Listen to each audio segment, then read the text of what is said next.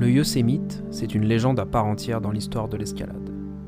Dans cette petite vallée glaciaire de Californie, se sont déroulés de véritables exploits qui ont révolutionné la façon de grimper dans le monde entier.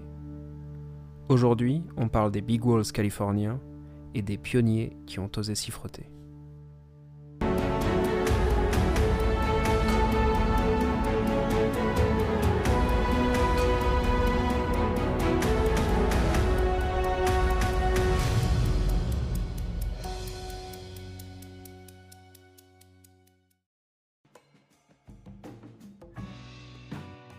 Dans les années 50, la majorité des Américains vivent une vie paisible en banlieue, dans une société qui fait l'éloge de la consommation de masse. Mais en Californie, une partie de la jeunesse est influencée par le roman de Jack Kerouac, Sur la route, et par le mode de vie beatnik. Elle a soif d'aventure et de liberté.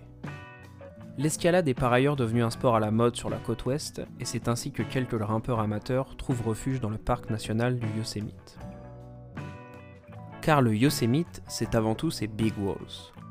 L'expression est née dans la vallée pour désigner les parois d'El Capitan, du Half Dome ou de la Leaning Tower.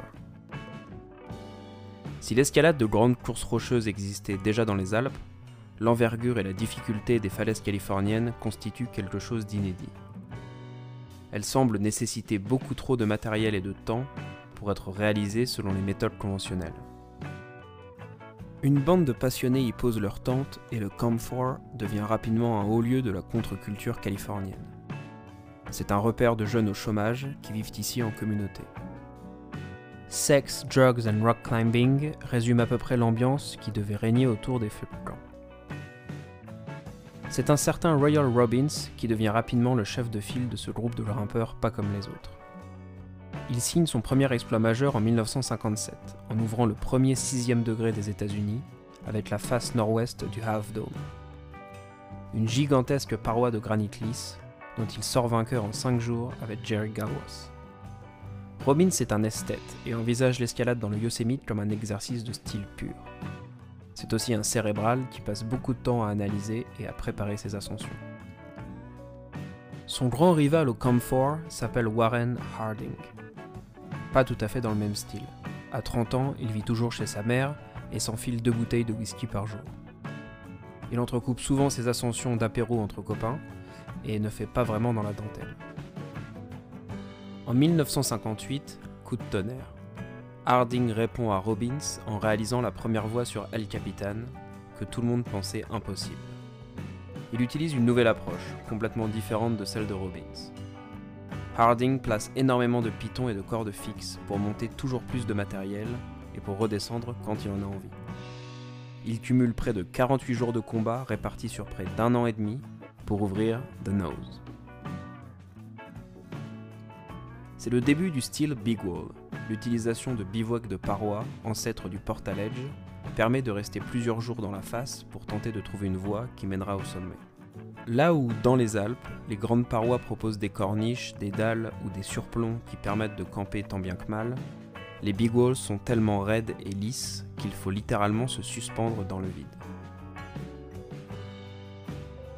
The Nose sera répété en 1960 d'une seule traite et en seulement 7 jours par Wyle Robbins avec ses amis Tom Frost et Chuck Pratt.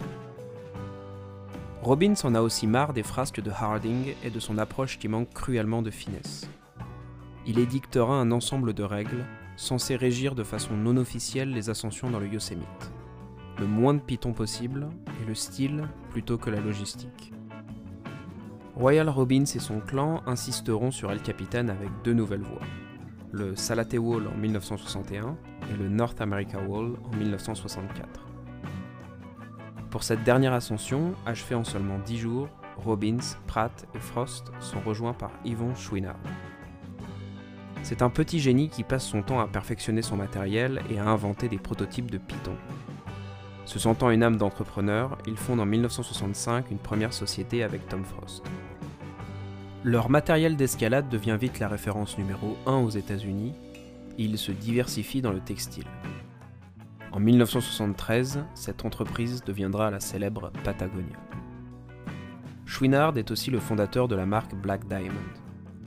Fidèle à la philosophie de Robbins et de leur groupe, il milite pour une escalade respectueuse de la nature et innovera en proposant des pitons qui n'abîment pas le rocher.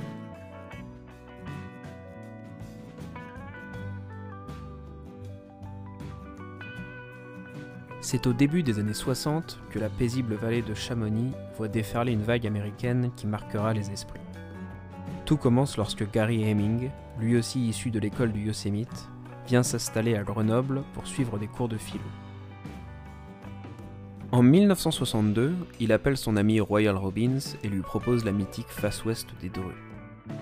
Ensemble, ils ouvrent la Directe américaine, une ligne droite au sommet, dix ans seulement après la première de la face. En 1963, avec John Harlin et Tom Frost, Heming fait un tour dans les aiguilles de Chamonix et réalise la première de la face sud de l'aiguille du Fou. C'est un niveau de difficulté extrême pour l'époque qu'ils parviennent à surmonter notamment grâce aux techniques d'escalade artificielle développées spécifiquement dans les Walls du Yosemite. Il faut attendre 1965 pour voir Royal Robbins récidiver au Dru, cette fois avec John Harlin. Après la directe, la directissime. Cependant, il reste modeste et rend un hommage logique à Walter Bonatti et à son chef-d'œuvre de 1955 au pilier sud-ouest.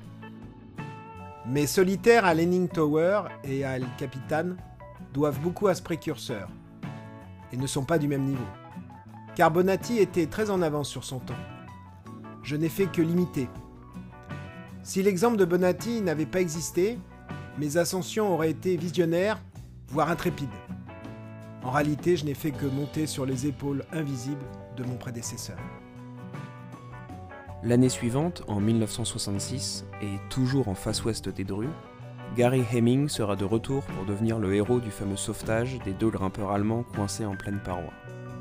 Il fera la une des journaux avec René de Maison et gagnera une popularité singulière. Ses cheveux longs et son look négligé lui vaudra le nom de beatnik des cimes.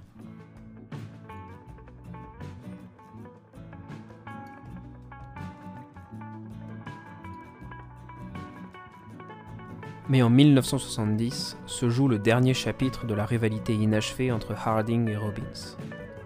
Un morceau d'El Capitan reste toujours vierge et terriblement tentant, le Dawn Wall, ou mur du soleil du matin.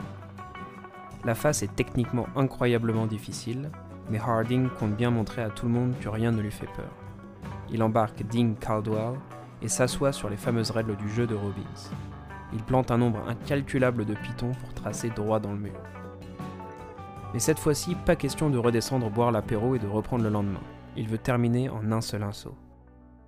Malheureusement, un orage se lève et les deux grimpeurs sont bloqués. Les secours se mettent en place, mais Harding n'en veut pas.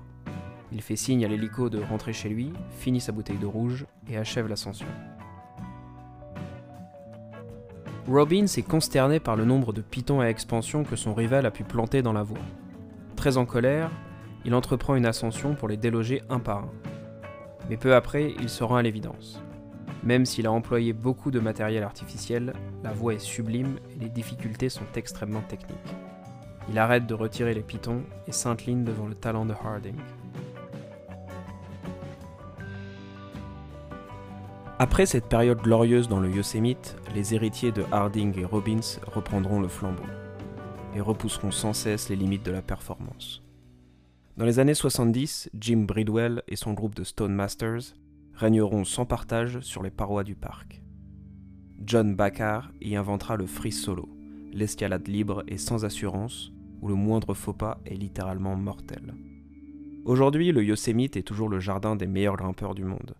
Alex Honnold réalise désormais la synthèse du style de Robbins, du free solo de Baccar et du speed climbing de Dean Potter. Il reste le premier et le seul homme à avoir osé gravir El Capitan en free solo en 4 heures d'effort. Mais on dit que les ombres de Harding et de Robbins, qui nous ont quittés respectivement en 2002 et en 2017, planent toujours sur la face.